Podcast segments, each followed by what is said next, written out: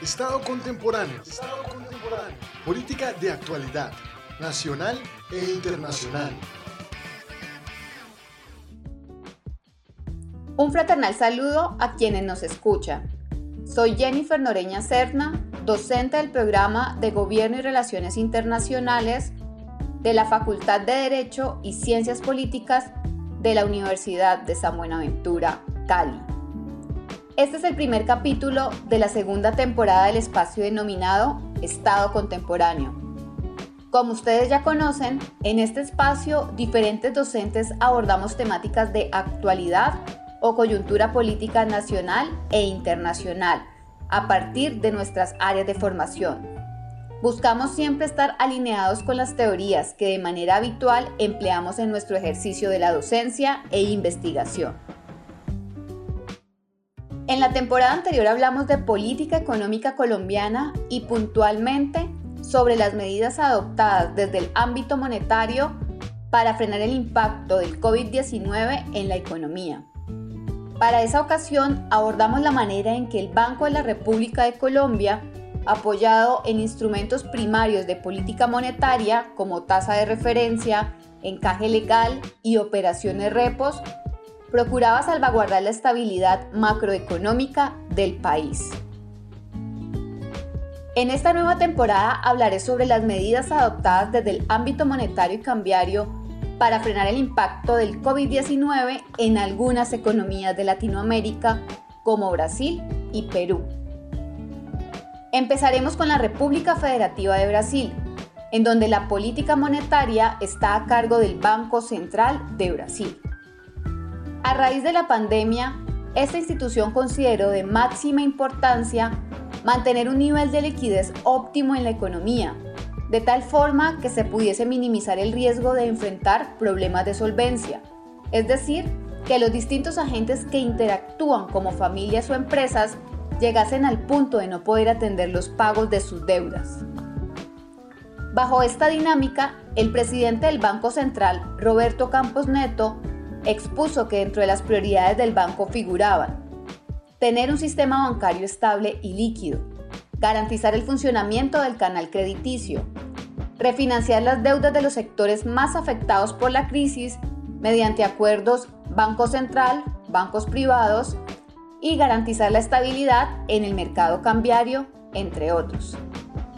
Si nos detenemos a analizar la razón de estas prioridades, es posible identificar que para Campos Neto y su grupo de expertos resultaba de vital importancia generar elementos atractivos y estimulantes en torno a los créditos, pues consideraban que estos eran los que iban a repercutir en el crecimiento económico del país, aún en medio de esta pandemia por COVID-19.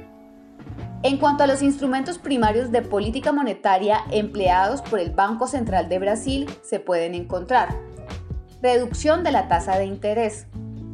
A partir de agosto de 2020, el Banco Central redujo la tasa de interés básica del 4,5% al 2%. Esta tasa es la que se establece como referencia para fijar otras tasas en la economía.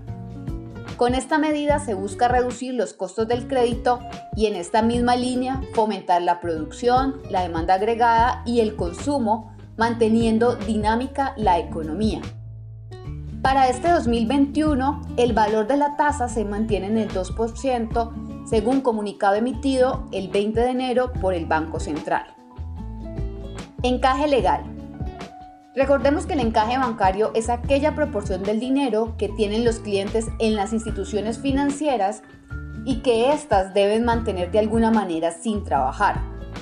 Esta forma busca siempre salvaguardar los intereses de los dueños de estos depósitos, tratando de garantizar de alguna manera la disponibilidad de su dinero. A principios de marzo de 2020, el Banco Central redujo el encaje bancario para bancos públicos y privados del 31% al 25% y de manera posterior el banco la situó en un 17%. Con esta medida lo que el Banco Central buscó fue inyectar dinero en la economía al permitir que los bancos dispusiesen de una mayor proporción del dinero de sus clientes para los fines derivados de su actividad principal, como por ejemplo la concesión de créditos. En cuanto a política cambiaria, dada la depreciación sufrida del tipo de cambio real brasileño dólar, que desde febrero de 2020 al 7 de enero de 2021 se situaba en un 16%, el Banco Central adelantó operaciones de recompra de bonos soberanos brasileños denominados en dólares estadounidenses, logrando de esta manera inyectar 9 mil millones de dólares al mercado monetario y generando así una presión sobre el tipo de cambio. Recordemos que según los elementos de oferta y demanda, cuando existe abundancia de un bien en un mercado, su precio tiende a disminuir. En este caso, al existir abundancia de dólares, el precio de este caerá y el real brasileño podrá recuperar fuerza. Continuamos entonces con la República del Perú. Es importante mencionar que antes de la pandemia por COVID-19, la economía peruana atravesaba lo que se consideraba un buen momento esto se puede evidenciar en el comportamiento de sus variables macroeconómicas que para el cierre del año 2019 presentaban las siguientes condiciones. Crecimiento del Producto Interno Bruto en torno a un 2,2%. El saldo de la deuda pública bruta en términos del Producto Interno Bruto fue de un 26,4%. Y una evolución favorable de los sectores servicios, telecomunicaciones y transporte entre otros. Carlos Montoro, Fernando Pérez y Rafael Herrada, quienes son el gerente de política monetaria, subgerente de diseño de política monetaria y supervisor líder del Departamento de Programa Monetario del Banco Central de Reserva de Perú respectivamente, expusieron que bajo el estado de emergencia por COVID-19, las medidas implementadas por el banco buscaban promover el funcionamiento adecuado del mercado mediante una reducción del costo de financiamiento, garantizar liquidez en el sistema financiero y reducir la volatilidad de tasas de interés de largo plazo y del tipo de cambio. En cuanto a los instrumentos primarios de política monetaria empleados por el Banco Central de Reserva de Perú, se pueden encontrar. Reducción de la tasa de interés de referencia, entre marzo y abril de 2020, la tasa de interés de referencia pasó de 2,25% a un 0,25%. Este ha sido su mínimo histórico. A febrero de 2021, el directorio del Banco Central de Reserva del Perú decidió mantener la tasa de interés en ese mínimo histórico. Encaje legal.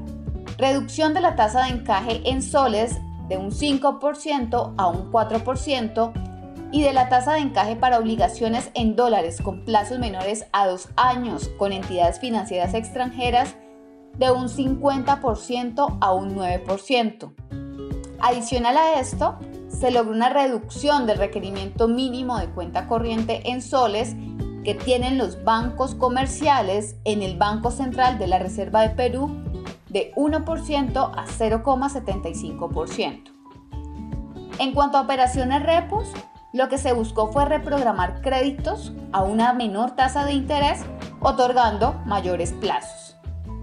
Finalmente, si hacemos un balance de las decisiones adoptadas por estas dos economías, podemos concluir que su política monetaria es de tipo expansiva, es decir, han buscado incrementar el tamaño de la oferta monetaria a través de los distintos instrumentos que así lo permiten para garantizar que el sistema financiero en donde interactuamos familias, empresas, gobierno, compañías de seguros, bolsa, bancos, entre otros, dispongan de liquidez para evitar la ruptura en la cadena de pagos y poder estimular, entre otras variables, la demanda interna.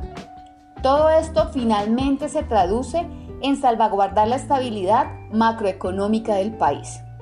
Realmente nada distinto a nuestro contexto colombiano. Un gusto haberlos tenido el día de hoy. Espero que con la temática abordada haya podido generar un punto de conexión entre la teoría y la práctica. Instrumentos de política monetaria explicados en libros frente a instrumentos de política monetaria implementados en las distintas economías. Los esperamos en nuestro próximo episodio con la profesora Alejandra Campo, quien tendrá una invitada para hablar sobre temas de seguridad internacional.